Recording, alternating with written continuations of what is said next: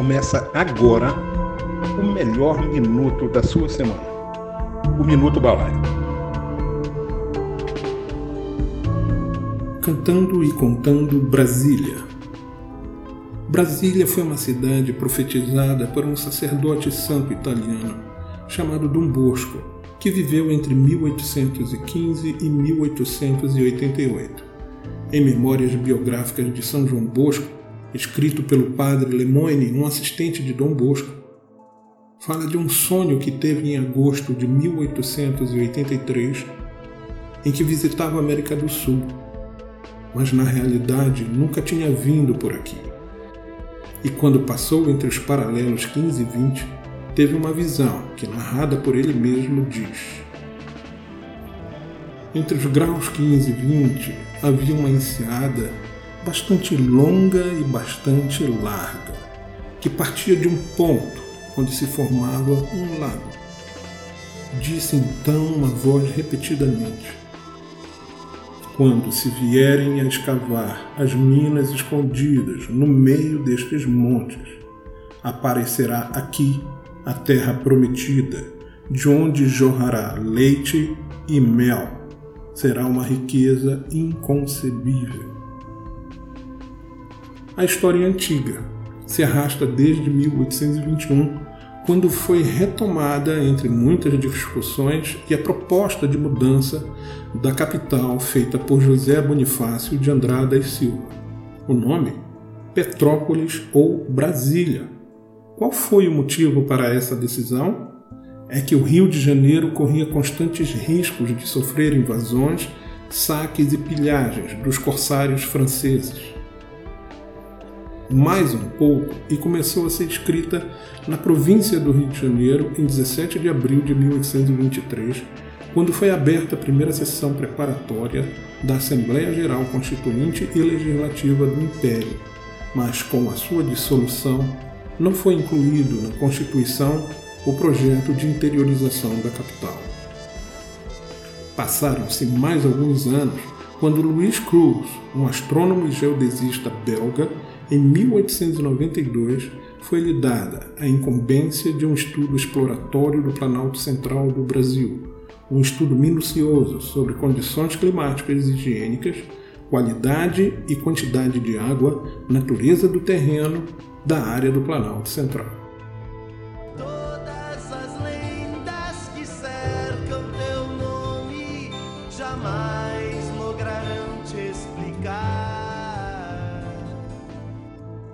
Após a proclamação da República, a mudança da capital passou a ter mais força constitucional na Carta Magna de 1891 e continuou sendo referenciada nas cartas de 1934 e 1946. Foi a partir dessa última que Juscelino Kubitschek se sentiu motivado a realizar o projeto, mesmo com a imprensa e a oposição sendo ferrenhamente contrários a ele e em 1956 começaram as obras. Tratava-se agora de construir. E construir em ritmo novo. Para tanto, era necessário convocar todas as forças vivas da nação.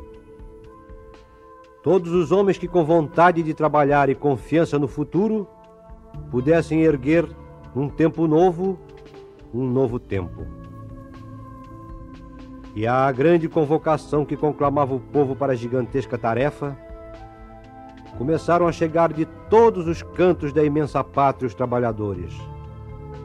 Os homens simples e quietos, com pés de raiz, rostos de couro e mãos de pedra, e que no calcanho, em carro de boi, em lombo de burro, em paus de arara, por todas as formas possíveis e imagináveis, começaram a chegar de todos os lados da imensa pátria, sobretudo do norte. Foram chegando do grande norte, do meio norte e do nordeste, em sua simples e áspera doçura. Foram chegando em grandes levas do grande leste, da zona da mata, do centro-oeste e do grande sul. Foram chegando em sua mudez cheia de esperança, muitas vezes deixando para trás mulheres e filhos a aguardar suas promessas de melhores dias. A robustez da obra contou com um plano urbanístico de Lúcio Costa, orientação arquitetural de Oscar Niemeyer e projetos estruturais de Joaquim Cardoso, inaugurada então em 21 de abril de 1960 pelo então presidente Juscelino Kubitschek, só estaria mesmo a pleno vapor em 1970. Coincidência ou não, o dia da fundação de Brasília também foi o dia em que, 168 anos atrás, Tiradentes, líder da Inconfidência Mineira, era executado em praça pública. E também da fundação de Roma. Impressionante mesmo foi quando o cosmonauta Yuri Gagarin, primeiro homem a viajar para o espaço, ao visitá-la em 1961, disse: Tenho a impressão de que estou desembarcando num planeta diferente, não na Terra. Isso só confirmou a impressão modernista e futurista que a cidade causa nas pessoas quando a veem pela primeira vez. E daí, depois, a gente vai se acostumando. A capital foi concebida para acomodar 500 mil habitantes, já projetando para o ano 2000. Mas no ano de 1991, com 31 anos de existência, já contava com um milhão e meio de habitantes, três vezes mais do que o projetado. Com uma elevação entre mil e dois mil metros, num relevo superplano e algumas poucas e leves ondulações, hoje abriga quase 3 milhões de habitantes, seis vezes mais do que o previsto no seu planejamento. E continua contando. Brasília é a casa de 2.881.854 pessoas, indo e vindo diariamente para casa e para o trabalho. Divertem-se muito ao final do dia e nos finais de semana também. É eminentemente feminina. Praticamente todos estão conectados à internet, água, esgoto e energia. Onde mais da metade já são filhos daqui mesmo, só perdendo para um povo arretado que são os nordestinos. A média dos que a habitam é de gente jovem, criativa, energética, inventiva, que adora muito rock.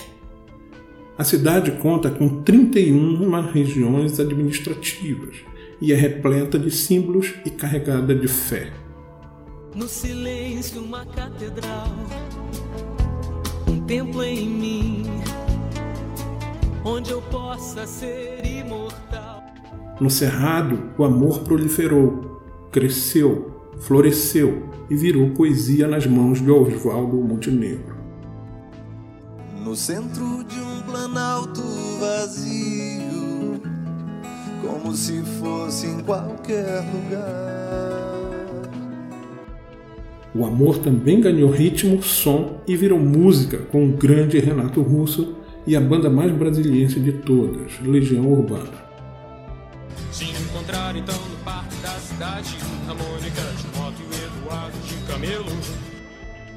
Brasília traz em sua construção um sonho que começou em um pedaço de papel, alguns traços, projeções e muita arte.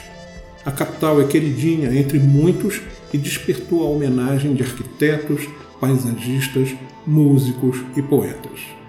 Caminhar pela capital é um exercício de inspiração entre linhas e curvas, concreto e céu. Céu de Brasília, traço do arquiteto, gosto tanto dela assim.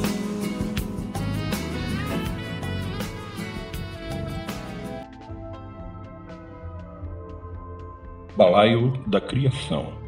Somos uma agência especializada em marketing digital.